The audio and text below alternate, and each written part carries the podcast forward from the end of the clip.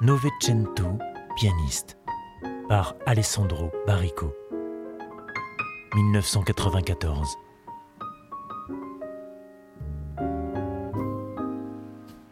Ça arrivait toujours, à un moment ou à un autre, il y en avait un qui levait la tête et qui la voyait. C'était difficile à expliquer.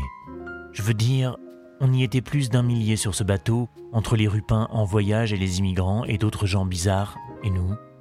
Et pourtant, il y en avait toujours un, un seul sur tous ceux-là, un seul qui, le premier, la voyait. Un qui était peut-être là en train de manger ou de se promener, simplement sur le pont, ou de remonter son pantalon. Il levait la tête un instant, il jetait un coup d'œil sur l'océan, et il la voyait.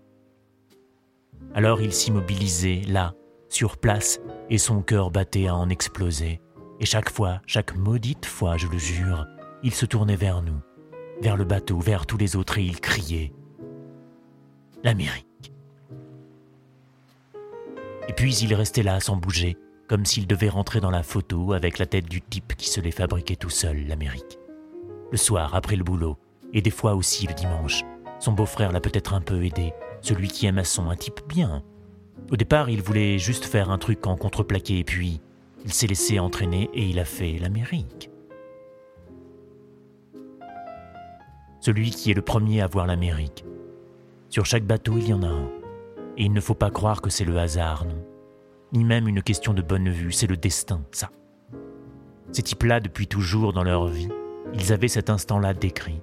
Même tout petit, si tu les regardais dans les yeux, en regardant bien, tu la voyais déjà, l'Amérique, elle était là, prête à bondir, à remonter le long des nerfs ou du sang, ou je ne sais quoi, et puis de là au cerveau, puis sur la langue, et puis dans ce cri.